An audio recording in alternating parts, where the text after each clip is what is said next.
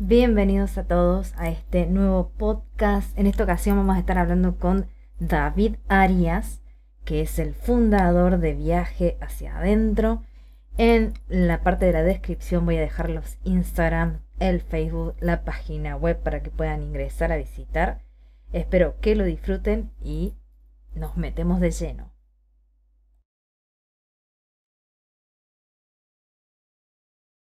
Hola David, David Arias, ¿verdad? Así es.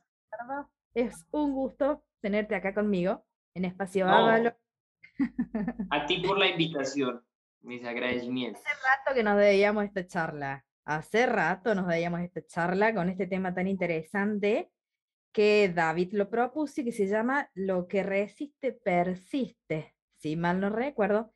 Y te digo la verdad, me reinteresó el tema porque ni bien lo propusiste, para los que nos están escuchando, yo y David nos conocimos el año pasado cuando yo empecé a hacer coaching espiritual en la Universidad del Alma. Él tiene su espacio que se llama Viaje hacia adentro, puede ser, vos corregime cualquier cosa que lo diga mal. Pero bueno, de ahí lo conozco a David, eh, de Colombia. Es un gusto nuevamente tenerte acá.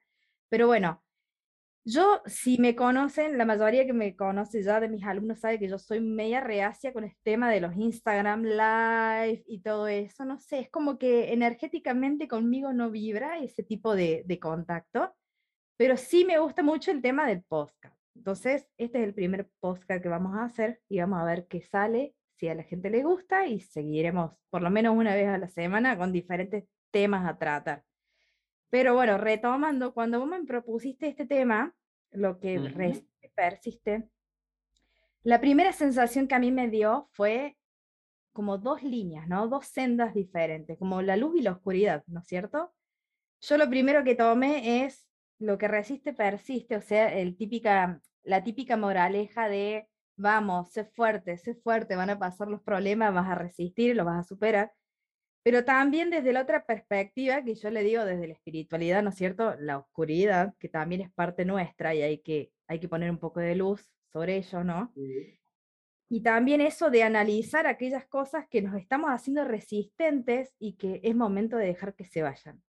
Entonces, eso es lo que a mí me resonó cuando vos me dijiste esta frase que me pareció re interesante y es por eso que dije, bueno, este va a ser el primer podcast con este tema, con David, que ya nos debíamos esta charla.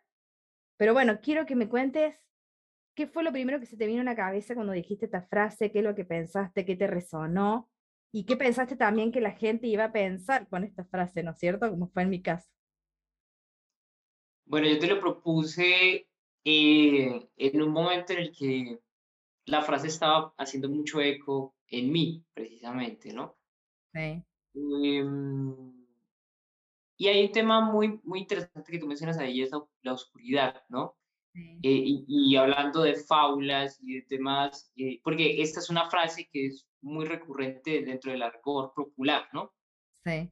Viene otra historia, es la historia de los dos lobos que tenemos adentro, ¿no? Que muy popular, es muy popular, ¿no? Tenemos dos lobos, uno negro, uno blanco. A mí no me gusta asociar lo blanco con lo bueno y lo negro con lo malo, sino que a veces lo que es oscuro es positivo, lo que es luminoso a veces puede ser negativo. El placer, por ejemplo, en exceso puede ser negativo o, o lo siempre dulce puede ser también negativo, nos, nos puede dar diabetes, qué sé yo. Son ejemplos un poco alocados. Pero eh, está estos dos lobos. Pongamos que el negro es el, el, el, el lobo de la bondad, el lobo de la compasión, de la generosidad, de, de, la riqueza espiritual, y pongamos que el lobo blanco es el lobo de la codicia, de la pereza, de la ira, de los venenos mentales, y es el lobo al que más alimentemos en, la, en el supuesto escenario de que estén en una lucha, digo supuesto no porque no es en, en, confrontación ese tipo de, de, rasgos de la personalidad en uno, sino porque pues, no van a haber dos lobos peleando de esa manera. Sí. Entonces, eh, ¿Cuál va a ganar? Aquel al que alimentemos más, ¿no? Exacto. Aquel al que alimentemos más. Y a veces es muy, es muy interesante, y tú decías, la luz, es muy importante traer la luz em, de la conciencia para darnos cuenta que más allá de lo que superficialmente nosotros creemos que es el trabajo, que es simplemente, por ejemplo, decir, no voy a ser egoísta, no voy a ser egoísta, no voy a ser egoísta. Más allá de eso, de esa superficialidad, en el fondo, hay que llevar la luz al fondo, ¿no? Y darnos cuenta eh, a qué es a lo que nos estamos resistiendo, que nos hace a nosotros reaccionar egoístamente en casos de la vida, ¿sí? Exacto. Es aquello a lo que yo me estoy resistiendo y que me hace tomar una postura egoísta, ¿sí? O sea, es, es tratar de excavar más profundamente, ¿no? En nuestra Egoísta y también de, a la defensiva, como quien. Es, digamos que es como la primera manifestación, ¿no? Ponerse como un escudo de protección en vez de analizar el porqué y todo el trasfondo. Es como decís vos, la oscuridad en sí no existe, ¿no? Es poner luz sobre ciertas cuestiones que le podemos llamar, entre comillas, oscuridad. Y también está la otra parte de, de aceptarlo también, que eso es parte de nosotros, ¿no?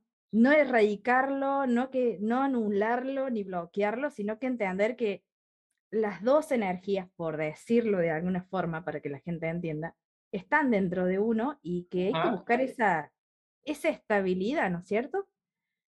Pero la verdad es que esta frase, como decís vos, ¿no? Te vino en un momento justo que seguramente alguna introspección interna tuya hubo en ese momento. Así que bueno, me encantaría que, que lo bueno, que lo compartas con todos nosotros. Bueno, antes de eso quisiera, eh, acabas de mencionar algo muy interesante dentro del mundo de las alegorías que son fantásticas para explicar estos temas, y es el escudo, ¿no? Un escudo a la larga es una resistencia. ¿Y qué es lo que impide el escudo? Ir, ¿no? O más bien, dentro de las enseñanzas em, de, de, grandes maestros, y eso siempre cuentan historias de o, hacen alusión al dejarse atravesar por la situación, ¿no? Dejarse uno atravesar por el dolor, ¿no? Y creo que uno está siempre como rehuyendo, ¿sí?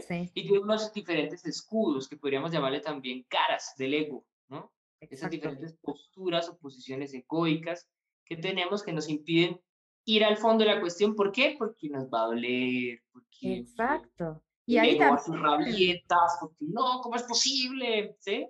¿Y eso qué hace? Sí, decime. No, eh, ¿qué es lo que pasa con eso? Que mm, el ego empieza a ser cuestionado en su postura de víctima. Exacto. Es como, digamos, la postura más usual que tenemos, ¿no?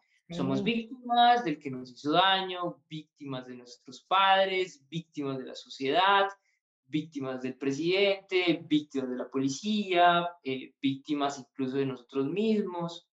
Y algo que tú dices muy interesante es, eh, y que me pone a pensar a mí es esos rasgos de la personalidad, oscuros o luminosos, como los podamos llamar, eh, podemos decir, sí, son parte de nosotros, pero a la larga no somos nada de eso. Y eso debe darnos eh, como, como un respiro, no está mal identificar un pensamiento negro en mí de envidia, por ejemplo. Una persona realmente envidiosa, ¿sí? Y por ejemplo, la resistencia puede ser pensar que soy muy generoso o pensar que soy muy buena gente, muy buen amigo. ¿no? Y esto puede ser la resistencia, ¿no? Cuando en realidad tengo una profunda envidia en mí, pero no puedo trabajar sobre ella si está el escudo de resistencia. No, no soy envidioso, yo no soy envidioso, yo no soy envidioso, soy un buen amigo, soy un buen amigo, ¿no? Entonces, eh, en realidad soy envidioso y eso me estanca. No, no la envidia como tal, sino la resistencia. Me está ¿qué? El trabajo, el proceso, ¿no? Lo que debo hacer. Sí, totalmente, identificar, ¿no es cierto? O sea, el primer paso yo creo que es eso, ¿no? Identificar. Wow, mi reacción. No miedo. Wow. Poner en el caso como el, eh, del ejemplo que vos estabas dando, ¿no es cierto?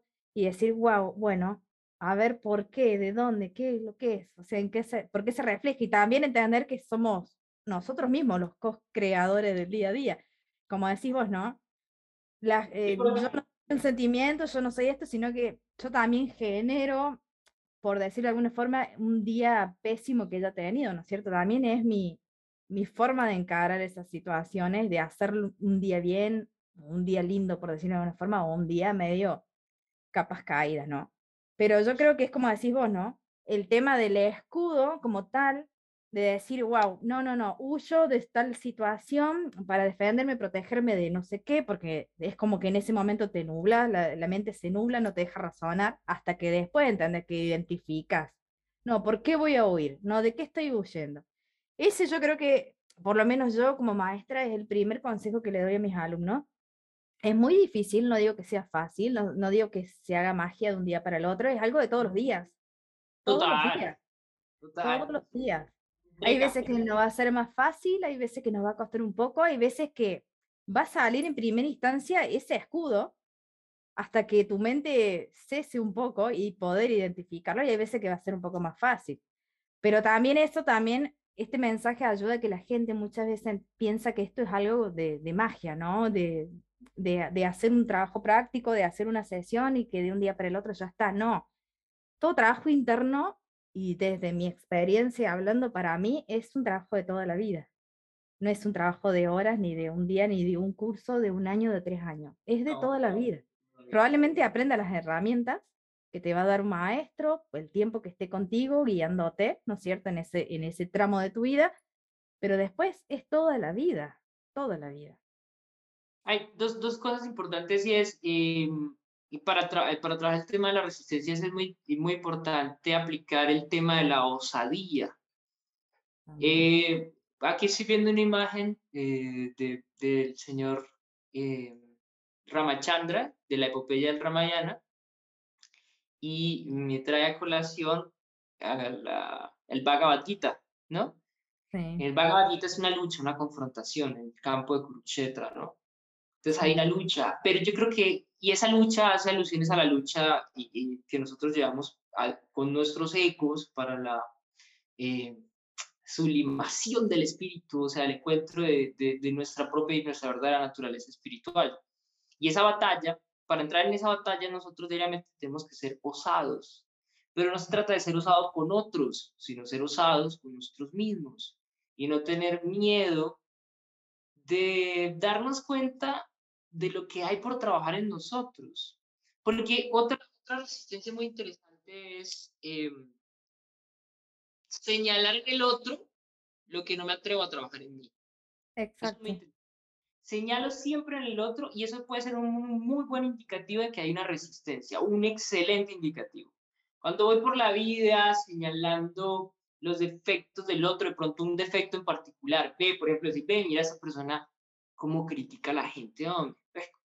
¿Por qué, critica tanto a las personas? Oye, usted no debería criticar tanto a la gente, que no critique, no critique, mira ese cómo critica.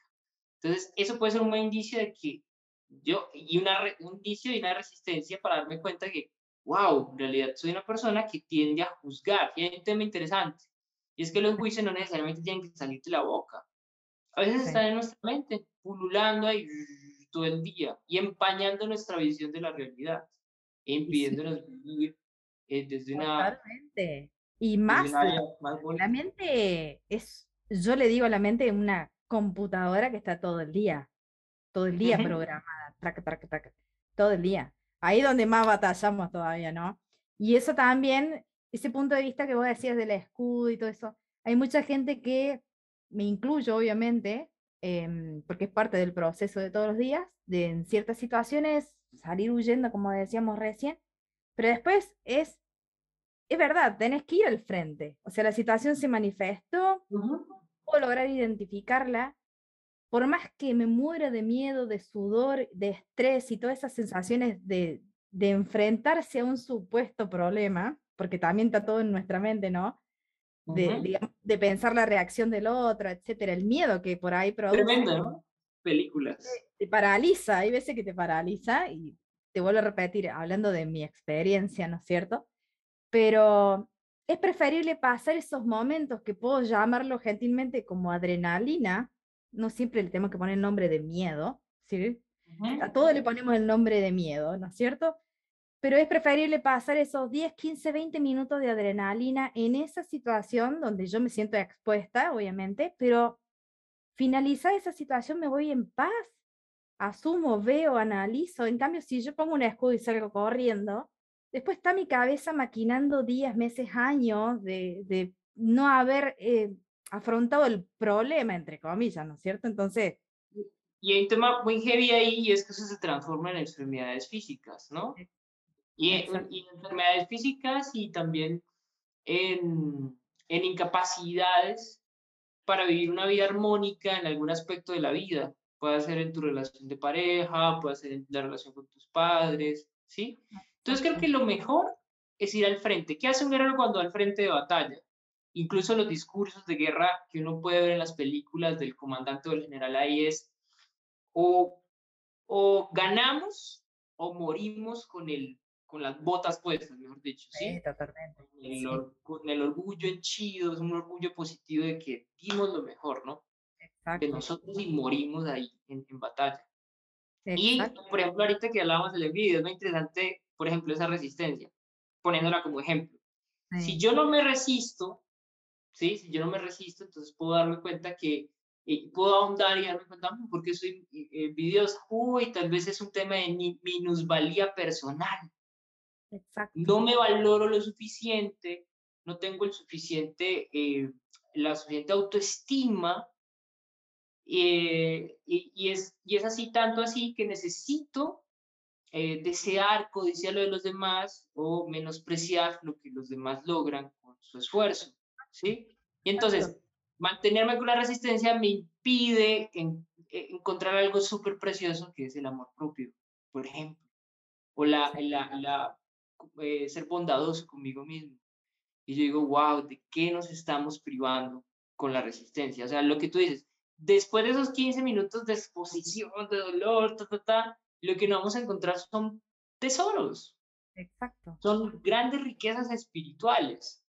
Sí, pero las resistencias hay que vencerlas. Vamos al campo de batalla, en el campo enemigo van los soldados con unos escudos gigantes hechos con sus mejores maderas, con sus mejores aceros. Pero nosotros, ¿qué tenemos? También tenemos buenas armas, buenas lanzas, buenos caballos para entrar y romper esas líneas, ¿sí? Romper esas líneas.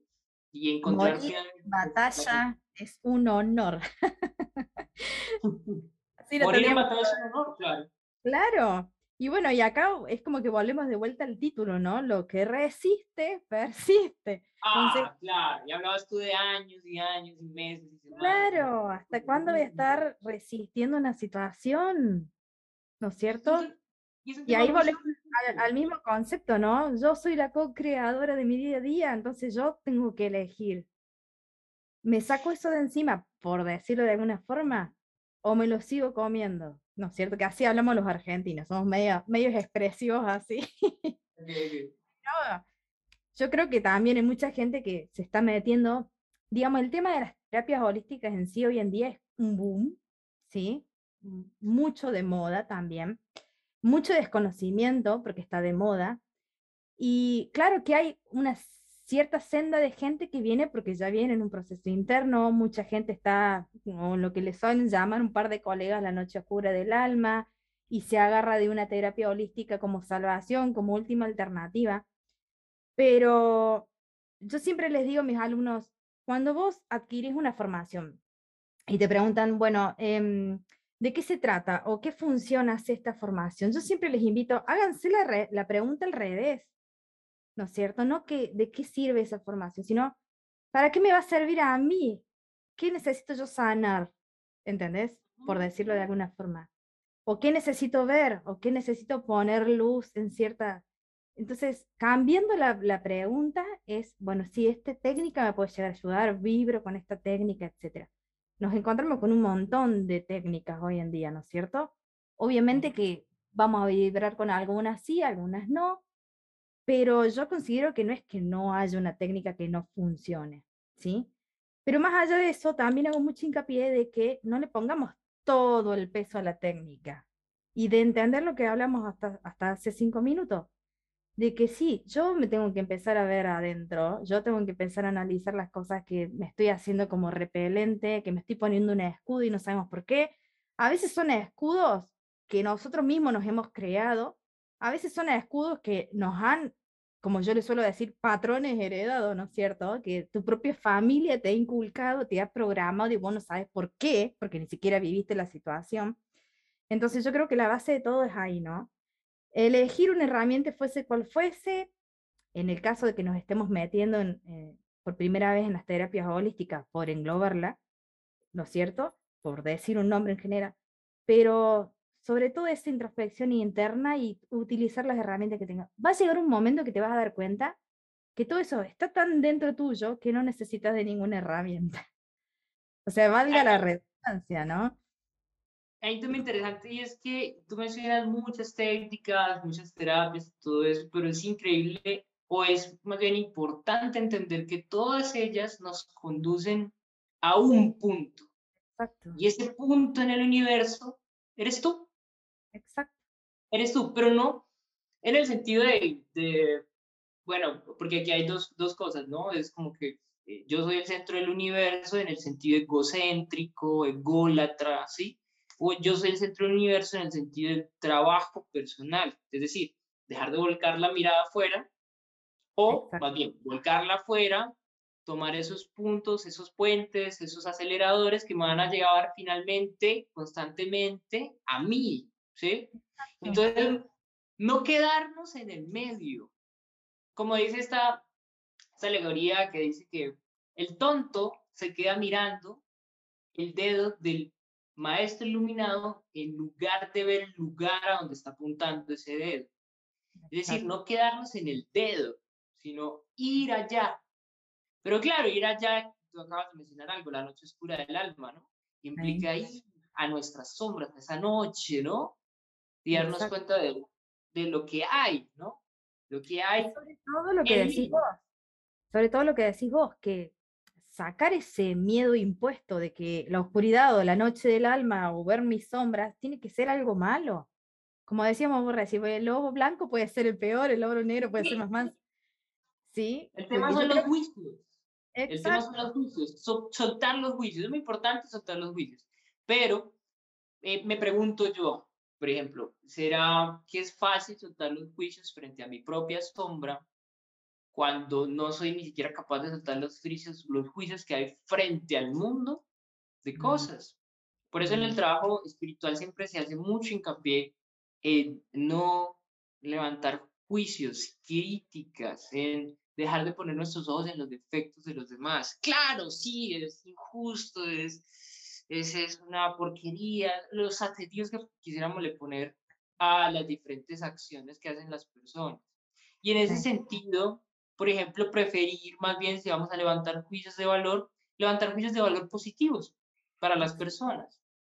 ¿Sí? Y más bien tener esa tendencia en la mente de ver lo positivo en lugar de lo negativo. ¿Sí? O, tener o desarrollarnos, eh, hacer un trabajo espiritual para tener una visión amplia y tratar de ver lo perfecto y lo armonioso de la creación y de la existencia, porque todo corresponde a, por ejemplo, tú decías ahorita, ¿no? A veces hay escudos que son puestos por, por las familias, pero es interesante analizar si rompemos, por ejemplo, esa resistencia de victimizarnos culpando a nuestra familia, darnos cuenta de por qué estoy en esa familia.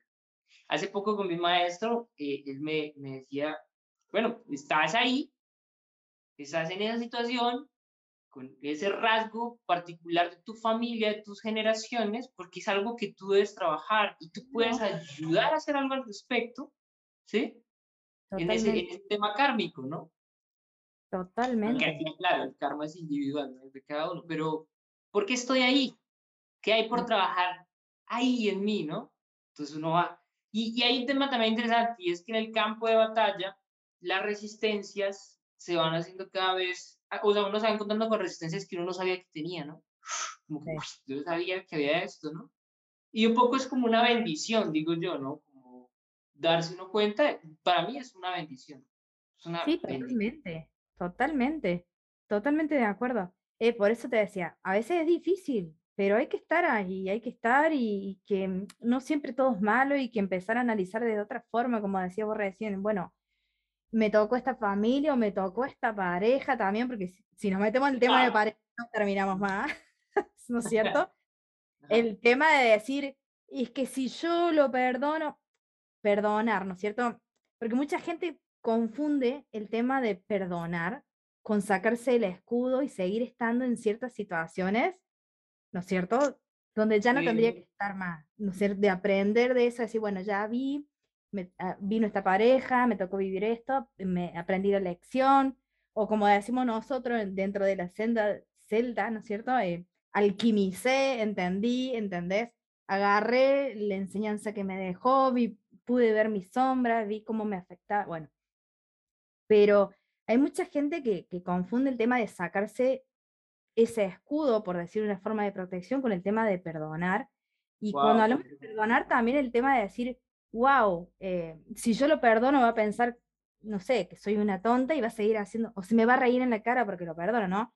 ¿Cómo, cómo se van engranando y se va armando una cadena de, cosas que va generando tu mente también cuando decidís relajarte un poco y, o sacarte ciertos escudos o seguir avanzando y decir, bueno, esta situación pasó por algo, me dejó una enseñanza, libero, suelto y sigo con mi vida y no en el sentido de decir, lo perdoné y se va a reír de mí, ¿no es cierto?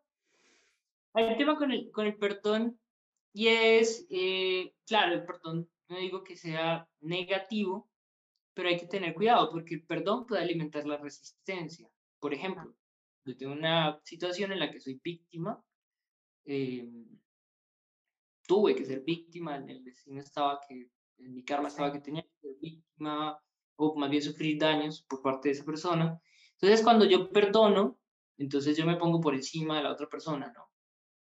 Eh, hay una clase muy interesante de, de un diplomado del perdón, y entonces la primera clase se llama perdonar, es un acto de soberbia, ¿no? Entonces, muy interesante porque perdonar alimenta la resistencia en la medida en la que no me permite a mí ahondar en por qué estoy en esa situación, sino más bien ponerme en el papel de juez, en el lugar de papel de estudiante de mí mismo, el papel de juez, y en ese papel de juez, una vez que juzgo a esa persona y le digo, tus pecados son, como dicen en la iglesia católica, tus pecados son... Yo soy pagana. absueltos, ¿no? eres absuelto de tus pecados, ¿no? Entonces, ¿qué pasa? La persona se va, yo la perdoné, ah, Dios, la gente me hace esto a mí, y resulta que por no trabajar, por alimentar esa resistencia y por no trabajar en mí, más en el futuro me voy a seguir encontrando la misma situación. Sí, repetida, sí, es verdad. Tal vez un poco más cargada, cargada con, con más intensidad para poder desbaratar con más potencia esa resistencia, porque es muy increíble que eh, claro, yo digo son bendiciones y constantemente estamos recibiendo bendiciones y a veces encontramos, nos encontramos con esas grandes bendiciones, que son esas situaciones realmente intensas, ¿no? O sea, necesitamos una lanza fuerte, un buen eh, bloque de ataque para poder romper esa resistencia, ¿no? Si con este bloquecito no pude, entonces vamos con un mayor, ¿no? Pero ¿quién dice uno? ¿Quién manda todo eso? Yo no, no sé, podríamos decir que es la suerte, la Dios tratando de ayudarnos, la conciencia, el universo, tratando de romper esa resistencia, ¿no? Y creo que, por eso digo, y tú lo mencionabas, darnos cuenta es un maravilloso paso, ¿no? Es que aparte de eso... El conocimiento es maravilloso, dime. Pero aparte de eso es que venimos programados, yo te soy sincera, eh, me cuesta mucho con, romper con ciertas programaciones que nos han puesto desde chica. O sea, por ejemplo, un ejemplo más sencillo, la familia ideal, ¿no? El tema de, llegar a una etapa de decir, sí, mira, en mujer, varón, casarse, familia, hijo, mujer en la casa, ¿no es cierto? Como que por ahí romper con esos patrones o llegar a cierto, a cierto momento de decir, bueno, hice todo lo que me programaron y me llegué a este momento y no soy feliz. O no es el cuento que me vendieron, ¿no es cierto? Porque pasa también eso. Bueno, fíjate, cada vez me voy metiendo más a fondo en ciertos temas, pero mm, yo creo que esta charla es para los dos, ¿no es cierto? Es algo me deja a mí, algo te deja a vos, y que los temas que se van a ir saliendo, que, que se van aflorando, digamos, dentro de la charla, es porque alguna enseñanza nos va a dejar y espero que la gente que escuche también le guste. Pero ahí también vuelvo, ¿no? A, a, los escudos, a, a resistir de ciertas cosas que nos han dicho que tenía que ser así y que nos cuesta por ahí, dejar de lado y decir, bueno, realmente el amor va por otro lado o no necesariamente necesitas tener una familia para ser feliz, ¿me entendés? A ese lado también estoy. hay un tema y es que los escudos y la resistencia nos impiden eh, pensar claramente, discernir, nos impiden totalmente. Por ejemplo, con el tema de las familias. Pues una vez que yo tengo ahí como ese, ese prototipo de familia, ¿no? Entonces, em, me, me, me, impide a mí reflexionar sobre lo siguiente que ahorita pienso. La, tal como son las familias, eso después se proyecta en lo social, en la sociedad. Entonces uno puede hacer una revisión de la sociedad y decir, wow, eh, ¿cómo están las familias? Y más aún, empezar un poquito más allá, ¿de qué familia? Yo vengo de una familia de esta sociedad precisamente. Entonces, pensar y reflexionar, wow, ¿cuál es la posibilidad de que yo tenga una familia ideal, entre comillas? ¿Cómo no la dibujan en realidad la televisión y el cine? ¿no? O sea, familia ideal. ¡Wow! Qué, qué, qué, tremendo! Ahora, también pensar, por ejemplo, mm, cuando yo me junto, no somos, no soy uno, no soy yo con mi ideal, no, sino somos dos. Sí, no solamente somos dos, también son los suegros, puede ser, o el nuero, ¿sí? Somos más, ¿no? Entonces, decir uno, romper, es romper ese, esas, esas burbujas, ¿no? Que alimentan los escudos.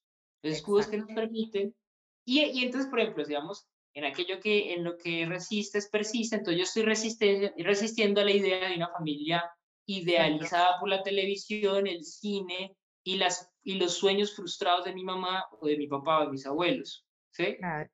Entonces, eh, como resisto a entender, a pensar claramente o a detenerme y soltar ese escudo, a veces no necesariamente romper el escudo, sino soltarlo. ¡Wow! soltar el escudo, ¿no? Como me resisto a soltarlo, eh, no me puedo eh, abrir a este tipo de pensamientos claros, ¿sí? Sobre, y más, y más bien con un pensamiento con el campo y el terreno despejado. Y hay algo interesante con los escudos, es que uno con un escudo no puede ver bien, ¿no? Si tú sueltas el escudo, puedes ver claramente, y como no ves más claramente, dices, wow, las inmensas posibilidades que hay en la vida. Por ejemplo, aprender a amar sin condiciones. Es una inmensa la abundancia. La abundancia. ajá. La abundancia. La abundancia en todos los sentidos. Y es lo que dice. Habría que experimentarlo. es lo que dice. Entonces. hay veces que ya nos estamos metiendo en un tema más terrenal, ¿no? Cuando hablamos, cuando yo recién te decía el tema de que nos programan de cierta forma y que a veces como que nos das miedo de que nos juzguen, ¿no es cierto?, de salir de, ese formato estándar en toda índole, trabajo, familia. Y cuando hablamos de, de abundancia, obvio que reconozco que nuestro planeta, nuestro planeta está sufriendo muchos cambios climáticos, pero a lo que voy con este ejemplo es de decir, bueno, eh, cómo, cómo nosotros como humanos hemos perdido ciertas conexiones que eran natas nuestras, y vemos, qué sé yo, eh, una zona donde hay pobreza y atrás de esa zona de pobreza vemos una abundancia tremenda. Y vos decís, ¿cómo se puede contradecir, no es cierto? Que te dicen, hay escasez, falta esto, no hay esto. Y atrás, no, estoy dando un ejemplo tonto, ¿no es cierto? De, de una zona de escasez. Pero lo que voy es que la, la, gente está tan programada que no se puede dar vuelta a mirar que atrás tiene un campo lleno de manzana, de naranja, un río con pescado, pero porque nos han programado de esa forma. Y, y a veces hay que correr un poquito el velo, ¿no es cierto? Y decir, wow, no es lo que me dicen, son miedos los que tengo, o son escudos, o me resisto a pensarlo diferente, y ver que se abre todo un panorama nuevo. Y, o sea, ver que se abre todo un panorama nuevo al arriesgarse, al soltar esos prejuicios o, esa, o esos escudos, pongamos el nombre que querramos, es como, un, yo lo veo como un nuevo nacimiento, de como que nazco, elijo nacer todos los días. No sé si me explico, ¿no es cierto? Esto es muy bello, lo que estás diciendo. Dar este, este ejemplo, obviamente, porque yo veo que hay mucha gente que está programada, por ejemplo, con el tema de la pobreza. Obviamente que hay eh, pobreza, no lo estoy negando, pero decir, bien, volvemos a lo que éramos antes, o sea, date vuelta, naranja, manzana, río, pez. La abundancia está, sino que estamos programados para no verla, y así en todo sentido de la vida, ¿no? No solamente en esto. Esto lo quise dar porque me parece un ejemplo palpable. No, es, un tema es muy bueno el ejemplo porque además es un tema que a, las, que a todos nos interesa mucho, ¿no?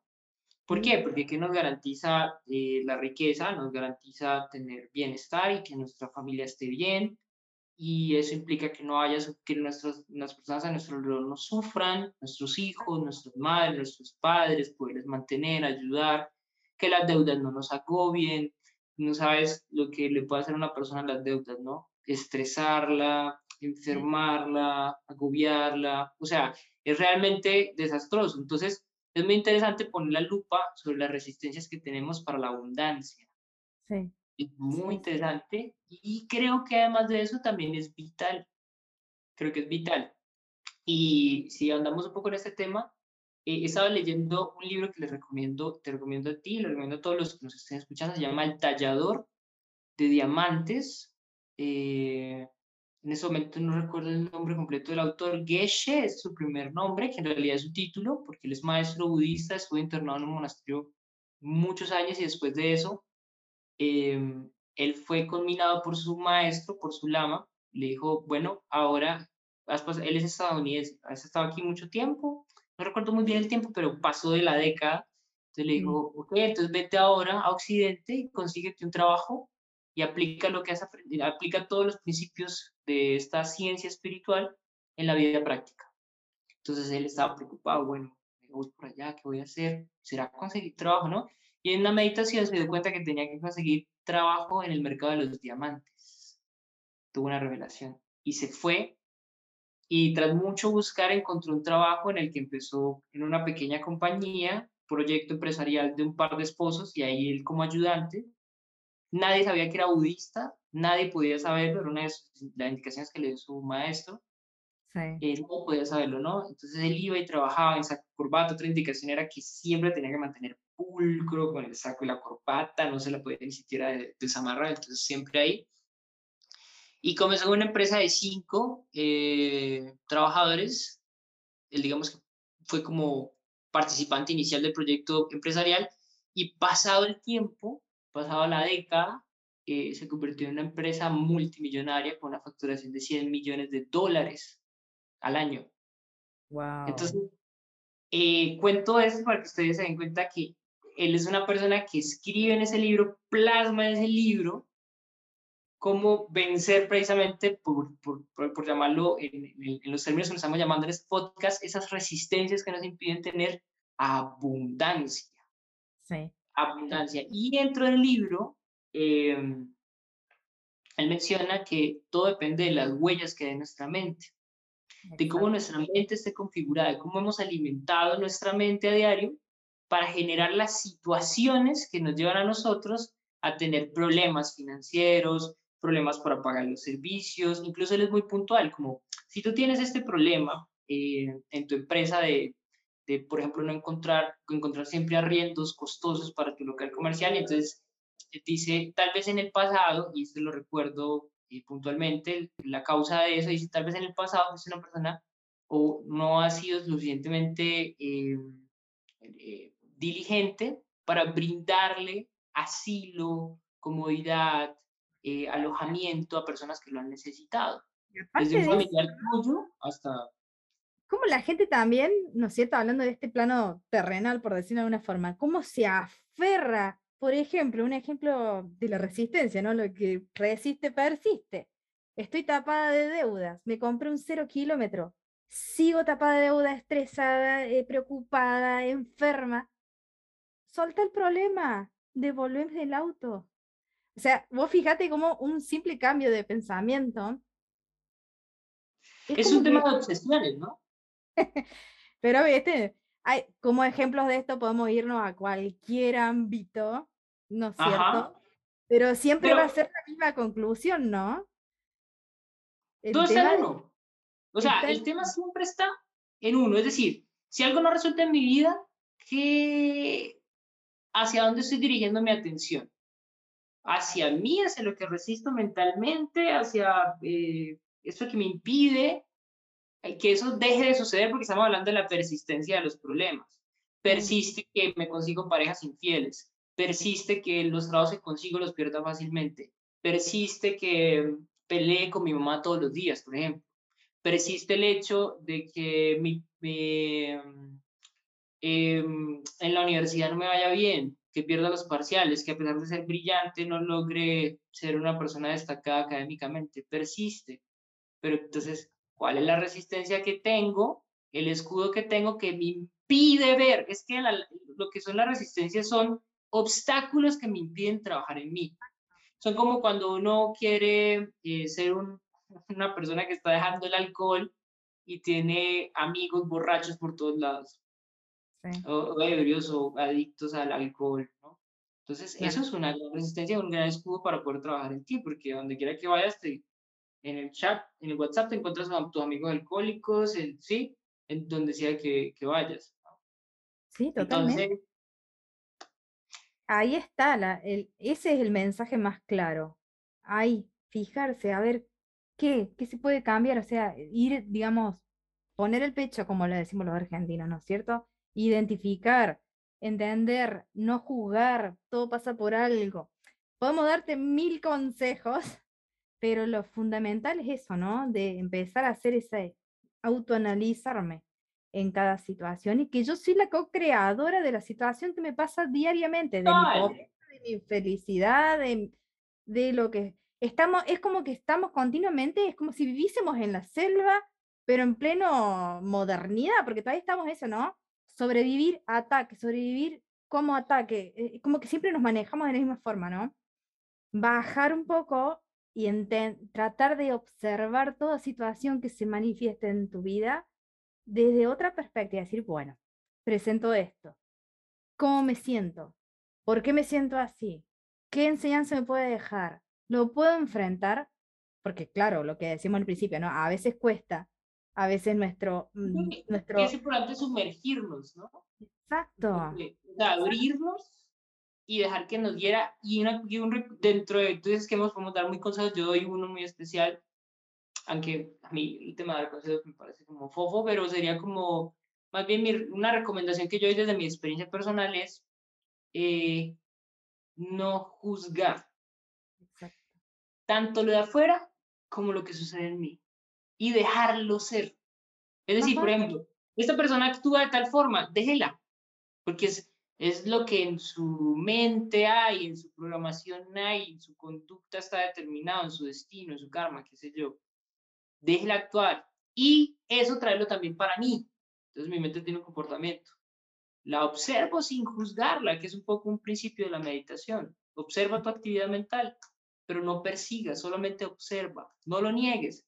Porque un momento, en el momento en que tú empiezas a negar los pensamientos, uy, qué feo eso, ¿no? ¿Cómo pensar? Esos son los escudos que estamos poniendo. No lo hagas, no lo hagas. Y un poco eh, lo que nos ha enseñado un poco el, el, entretenimiento, para lo que estamos programados, es como huir de lo feo y acercarme a lo placentero. Huir del dolor y acercarme a la satisfacción. No, de los sentidos, no. Deja, deja, pero no juzgues. Y de esa manera eh, se aprende a, además, por ahí, además de aprender, de poder soltar esas resistencias, una técnica para soltar las resistencias, eh, oh. también nos permite vivir. Aparte, es una cuestión capaz que lo que yo considero, primero, ¿quién dice que lo bueno es bueno y que lo malo es malo? En base a eso también, si para mí es malo, es para mí. Capaz que para la persona sea algo bueno lo que esté haciendo, ¿entendés? Entonces yo no soy nadie tampoco para ir a juzgar o sea, es eso, ¿no? Volvemos a lo mismo, ese aprendizaje de esa situación que se generó y de entender por qué para mí es malo, por ejemplo, ¿no? Pero la verdad que me, me encantó, me encantó la propuesta que hiciste de este título, o sea, podemos estar hablando 20.000 horas, dando 20.000 ejemplos, pero yo creo que el mensaje principal se quedó, está, y yo creo que la gente cuando lo escuche lo va a entender y lo hemos dado con ejemplos palpables del día a día. Obviamente que a veces vamos a ir más a fondo, pero empezando con esas cosas del día a día va a ser mucho más fácil. Cuesta, vuelvo a repetir, no es algo que sea fácil ni que se va a dar de un día para el otro, es un trabajo diario interno y hay que estar identificando todo, ¿no es cierto? También todos nuestros pensamientos, la cantidad de pensamientos que tenemos durante las 24 horas del día, los 365 días del año, ¿no es cierto? pero me gustó la propuesta esta de lo que resiste, persiste. Espero que, bueno, que, la gente tome los ejemplos y el concepto y el consejo que se le ha dado, más, más el consejo que diste vos, porque ha sido muy puntual en muchas cosas. Así que no sé si querés agregar algo más, algún otro mensajito que le quieras dejar. No, yo creo que es muy importante eh, entrenarnos. Es decir, o sea, hablamos de un campo de batalla, sumamente importante entrenarnos. Si no, es prácticamente imposible, ¿sí? Prácticamente imposible, a menos que obviamente la gracia de Dios intervenga, pero y aún así interviniendo la gracia de Dios, un maestro, lo que sea, y tú tendrás después de eso que hacer el trabajo. Si no, volverás a, a retroceso, ¿no? ¿Y cuál es el trabajo? Que me parece muy importante, la meditación. Si tú meditas, entrenas tu mente para el no juicio. El no juicio es una herramienta súper super eficaz para soltar las resistencias y los escudos. No, no juzgar. Y, pero para eso hay que entrenar la mente. ¿sí? Y entrenándolo la mente uno se da cuenta de que hay mucho que hacer en uno y poco que hacer en los demás. Poco o nada que hacer en los demás. Por los demás sí, pero en los demás nada que hacer. Exacto. Así que bueno, un gusto ha sido hablar contigo, David. Recordame cuáles son tus redes. Instagram, eh, Viaje hacia adentro. No sé viaje hacia adentro, arroba viaje hacia adentro, Facebook también, viaje hacia adentro, eh, nuestra página web, www.viajehaciadentro.com. Y bueno, muchas gracias a ti también. Yo pues voy a ponerte en mis redes, sería genial que pudieras compartir tus redes para que las personas te sigan. Bueno, me encantaría. Espacio Avalon es el nombre para todos, tanto de Twitter como de Pinterest, como YouTube, como estamos más activos en Instagram que en Facebook. Digamos que Facebook es un reflejo del Instagram, pero ahí nos van a encontrar 100%. Página web www.espacioavalonterapiasholística.es. Ahí nos pueden encontrar. El espacio nuestro está abocado a cursos en línea, más que Zooms y todo eso. Así que bueno, ahí van a poder encontrar de todo. Así que ha sido un gusto hablar contigo. Espero que se dé otra charla nueva. No, yo estoy totalmente abierto a cualquier invitación y yo también con ganas de invitarte. De 10. Vamos a, organizar otro temita nuevo de debate. Así que bueno beso gigante, David. Que tengas un maravilloso día. Chao, chao. en la próxima. Bye. Bye.